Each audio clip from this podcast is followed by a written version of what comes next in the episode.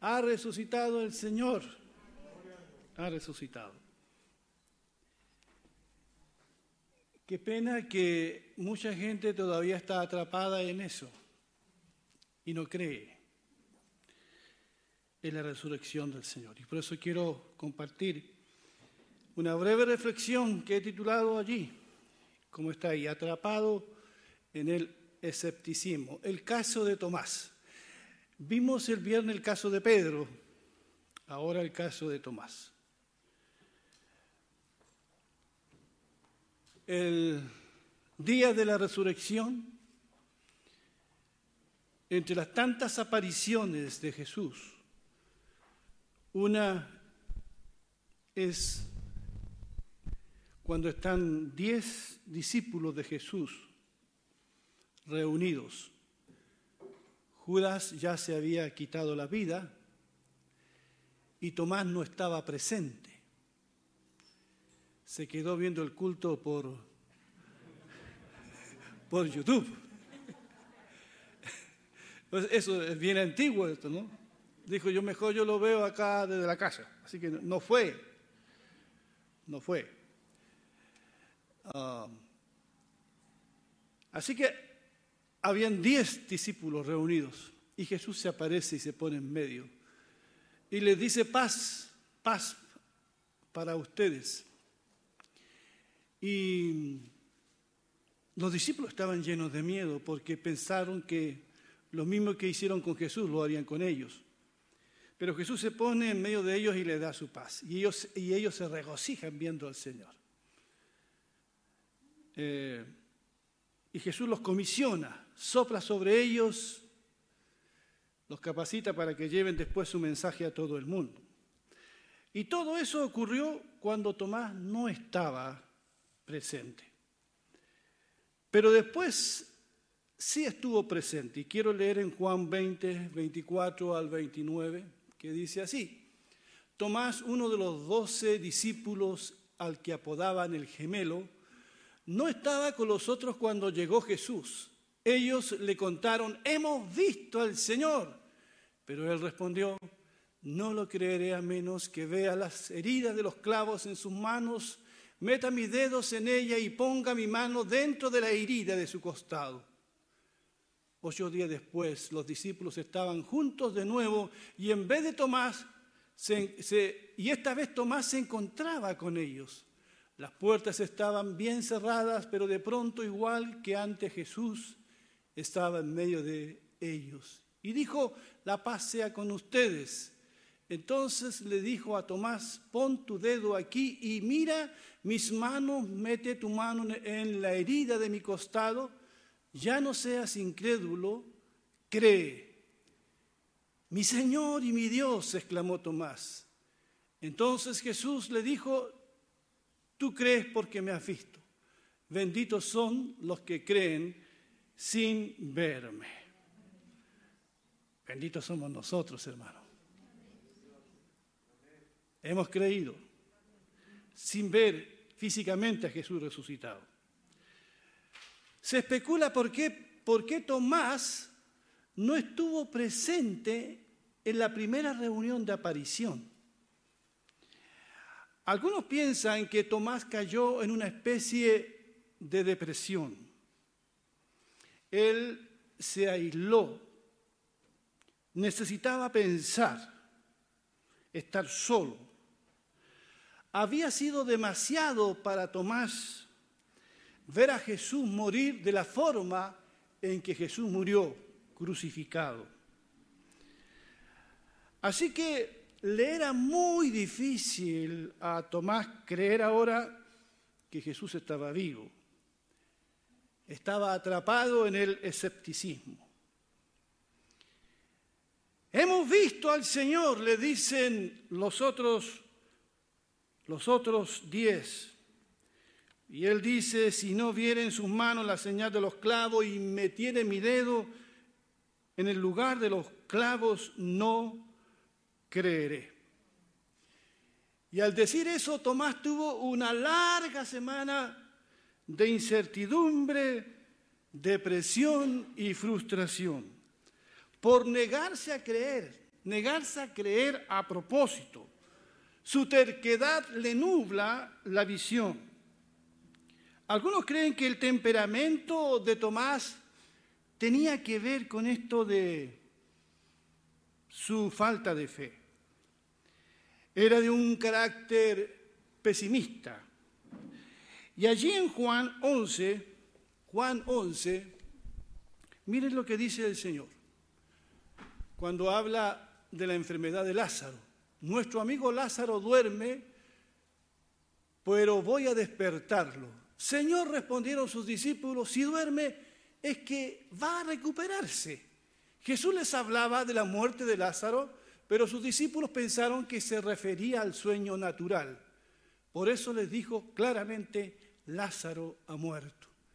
Y por causa de ustedes me alegro de no haber estado allí, para que crean. Pero vamos a verlo. Entonces Tomás, apodado el gemelo, dijo a los otros discípulos, vayamos también nosotros para morir con él.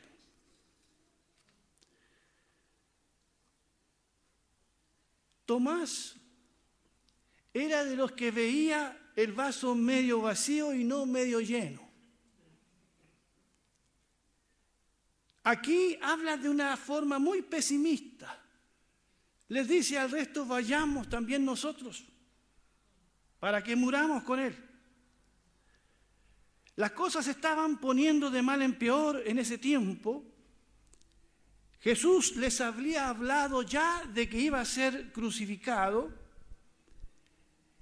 y Tomás pensó que ese momento había llegado y dijo, bueno, vamos, ¿qué vamos a perder? Vamos a morir con él. O sea, una, una actitud bastante derrotista, pesimista, la de Tomás. Esto a la larga lo llevaría al escepticismo total. Ahora bien, otros creen que eh, la causa de este escepticismo era el estrés que estaba viviendo Tomás. Igual que el resto de sus amigos, discípulos, había vivido días muy intensos. Había sido testigo semanas atrás nomás, unos días atrás, de la entrada triunfal de Jesús a Jerusalén. Un acontecimiento multitudinario y alegre. Se había cumplido la profecía de Zacarías que el rey, el rey de la ciudad de Jerusalén iba a entrar montado en un animal de carga. La multitud, como ustedes bien saben, estaba enfervorizada. Decían, bendito el que viene en el nombre del Señor. Aleluya, Osana al Hijo de David. Unos días antes nomás. Y la multitud tendía ramas de palmera por el camino. Fue una entrada triunfal. Y los discípulos, entre ellos Tomás, andaban por allá por las nubes. Pensaron que Jesús se tomaría el poder porque Jesús estaba en su mejor momento, las encuestas de opinión le eran muy favorables al Señor. Y Tomás dijo, llegó el día de dar el golpe al imperio. Pero ¿qué pasó con Jesús? Cuando Jesús vio esa multitud recibiéndole, la Biblia dice, Lucas 19, 41 al 44, que Jesús se pone a llorar.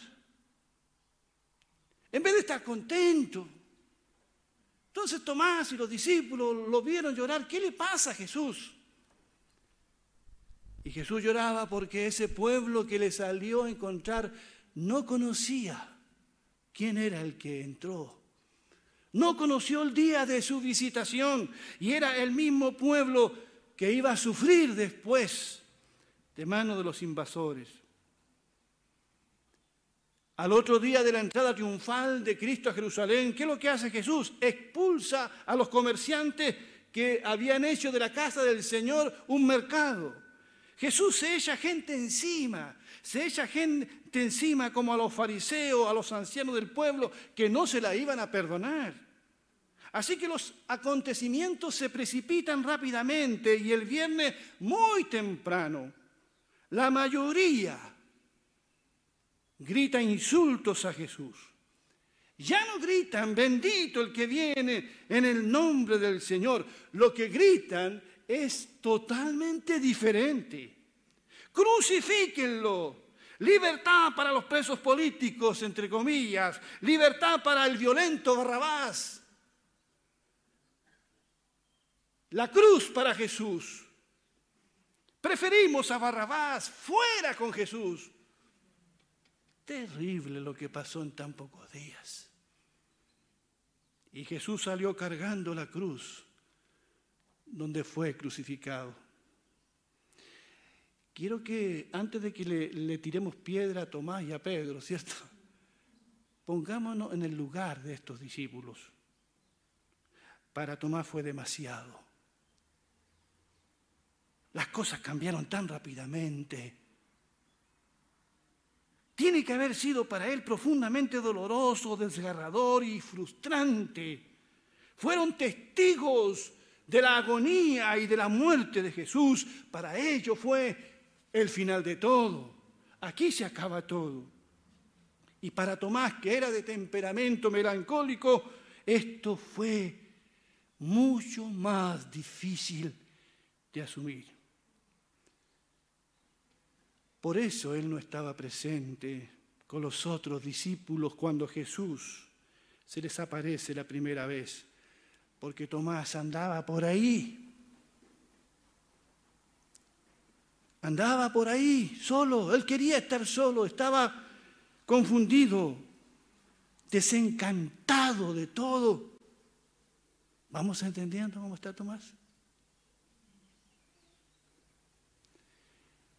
Y cuando Tomás decide regresar con los diez, estos le dicen, Tomás, hemos visto al Señor, ha resucitado. Pero Tomás no está en condiciones de creer, es demasiado para él, no quiere ilusionarse de nuevo. Así que dice, no voy a escucharlos, quiero evidencias. Prefiero estar solo. La actitud de Tomás es la de muchos hoy que han perdido la fe, las ganas de vivir, que han perdido la esperanza. Vivimos en un mundo sin esperanza. La gente no tiene esperanza. Se levanta y todos los días lo mismo, no hay esperanza porque no conocen a Cristo. Están atrapados como Tomás en el escepticismo Muchos hombres y mujeres hoy están carentes de gozo, de paz y de alegría. Tan atrapados como Tomás en la incredulidad. Sus almas vacías. Otra cosa, Tomás era lento para entender. Le costaba asimilar las cosas Posiblemente lo comparaban con su hermano gemelo, el que no se menciona en la Biblia, pero tenía un hermano gemelo. Allí en Juan 14, 1 al 6, miren lo que dice, el Señor dice, y aquí aparece Tomás nuevamente, no se turbe el corazón de ustedes, les dice Jesús. Creen en Dios, crean también en mí. En la casa de mi Padre muchas moradas hay. De otra manera se los hubiera dicho, voy pues a preparar lugar para ustedes. Y si voy y les preparo lugar, vendré otra vez y los tomaré conmigo para que donde yo esté, también estén. Y saben dónde voy y saben el camino. Le dijo Tomás, Señor, no sabemos a dónde vas. ¿Cómo podemos saber el camino? Jesús le dijo, yo soy el camino, la verdad y la vida. Nadie viene al Padre sino por mí. Bueno, lo bueno de todo esto, de esta duda eterna de, Tomás, de esta lentitud de Tomás para entender fue que Jesús hizo esa, esa declaración. por lo que Tomás pregunta. Dice, no sabemos a dónde vas. Jesús había estado tres años con ellos. ¿Cómo pues podemos saber el camino? Pero ¿cómo, Tomás? Tan lento para entender. Este era Tomás, siendo el mismo, lento para entender. Pero para no pasar por lento, se hace el más inteligente de todos. Por eso me lo imagino preguntando a los demás y tocaron a Jesús cuando se les apareció. No, no, nadie lo tocó, Tomás. Si yo hubiese estado presente, lo hubiese tocado, porque hay mucha gente por ahí viendo fantasmas. Realmente son unos ilusos. ¿Cómo verlo sin tocarlo? Yo no seré engañado con ustedes porque yo soy más inteligente que ustedes. Exijo tocarlo.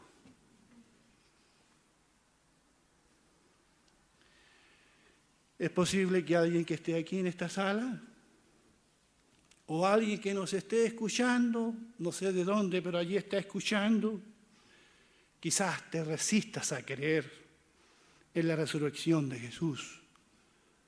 No porque la evidencia sea escasa, sino porque estás tratando de probarle a los que creen que eres más inteligente que ellos. Los demás son ingenuos. En cambio, el Tomás de hoy, de este siglo XXI, es el Tomás que exige más evidencia. Y esa actitud es orgullo camuflado de inteligencia. Mucho del agnosticismo de hoy es orgullo.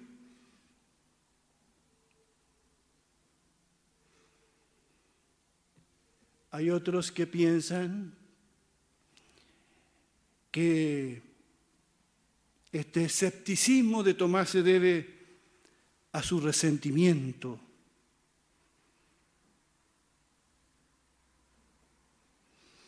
Jesús se le apareció a los otros discípulos primero, pero no a él. Y él se resiste a creer, ¿por qué no a mí? ¿Por qué no a mí? ¿Por qué a ustedes y no a mí? Muchas personas hoy han visto a otros ser bendecidos, pero ellos no se sienten bendecidos. Otros tienen paz, gozo y una nueva vida en Cristo y ellos no. Otros tienen esperanza y van cerrando poco a poco su corazón a Dios. Su resentimiento les impide ver a Dios. Y el resultado del escepticismo de Tomás fue otra larga semana de frustración, vacío, soledad, hasta que Jesús aparece de nuevo. Ocho días después, los discípulos estaban juntos de nuevo y esa vez Tomás se encontraba con ellos. Estoy leyendo lo que leí de antes. Las puertas estaban bien cerradas, pero de pronto, igual que antes, Jesús estaba en medio de ellos y dijo, la paz sea a ustedes. Entonces le dijo a Tomás, pon tu dedo aquí y mira mis manos y mete tu mano en la herida de mi costado ya no seas incrédulo, cree.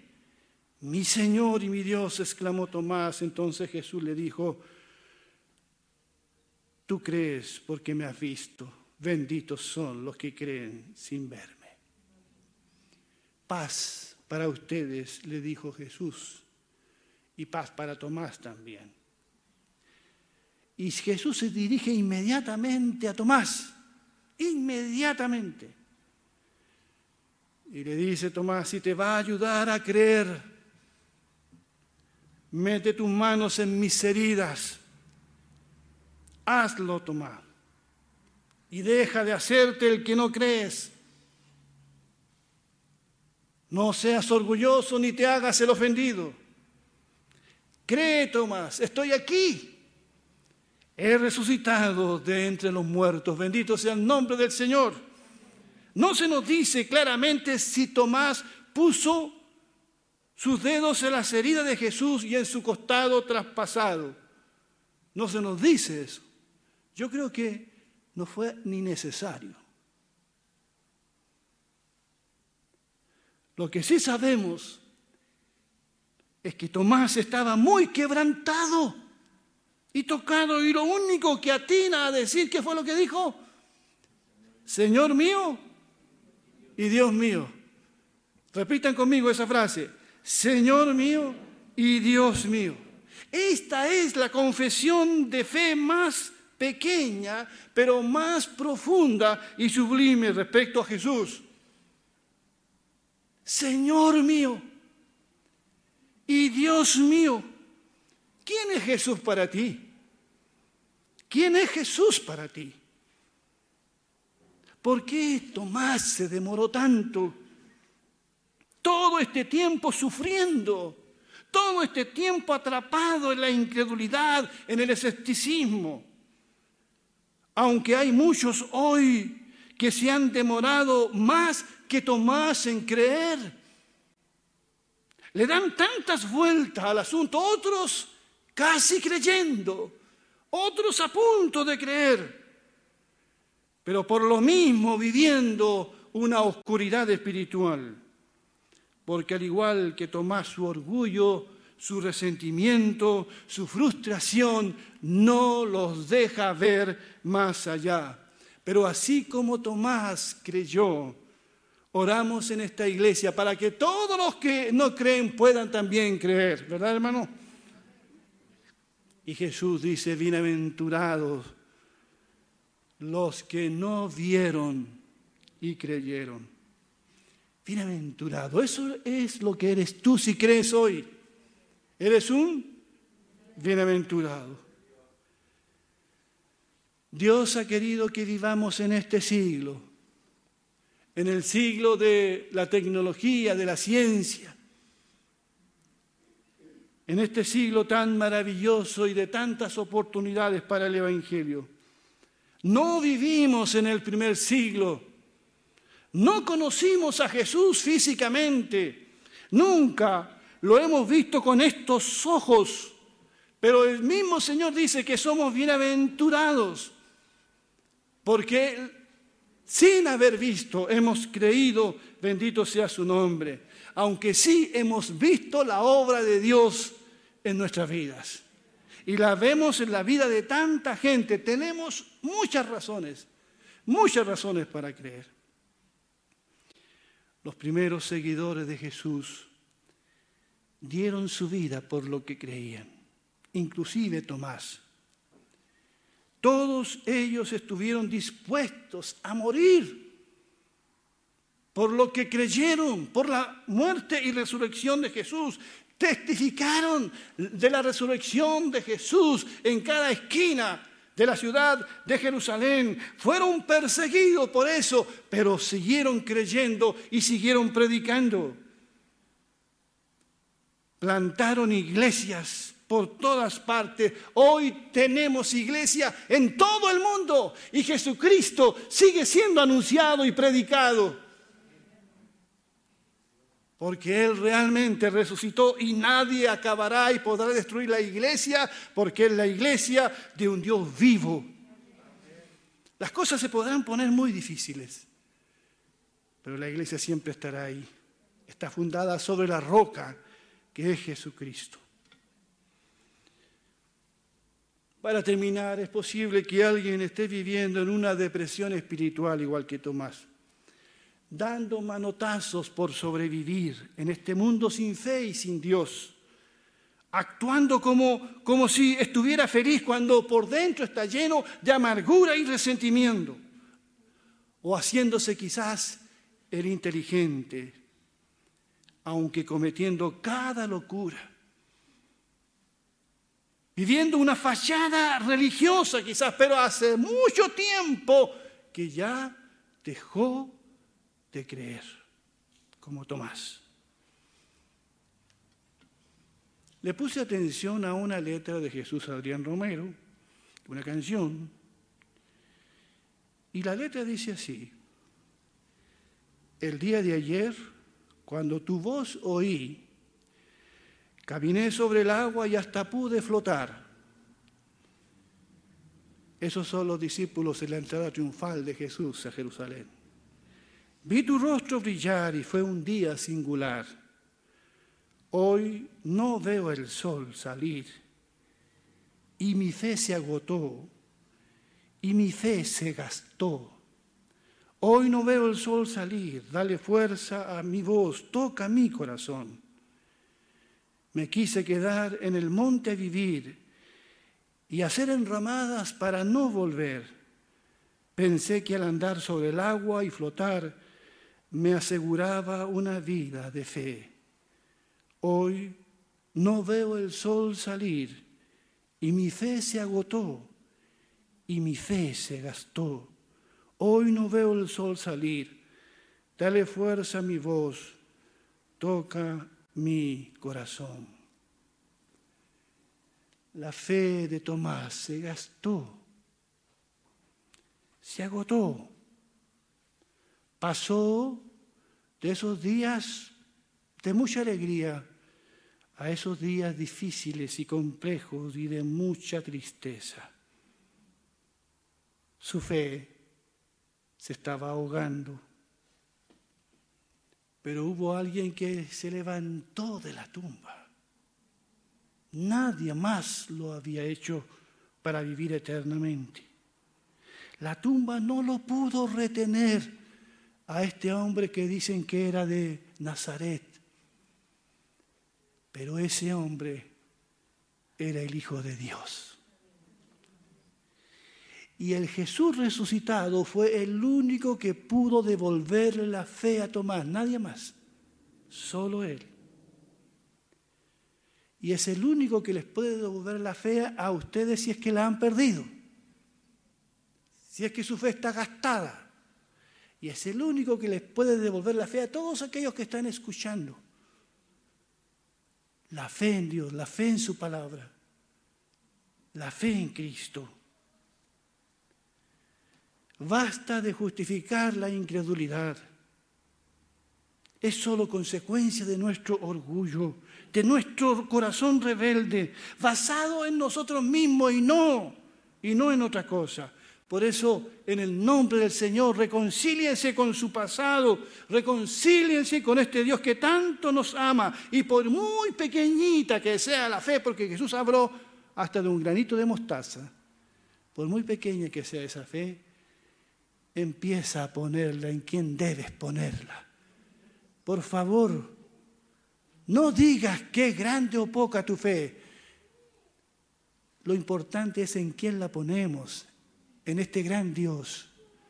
Si estás luchando con tu fe por creer, ponla en Jesucristo y vas a empezar a salir de esa oscuridad en la que te encuentras y vas a ver la luz, porque Cristo ha resucitado. Vamos a ponernos de pie, por favor.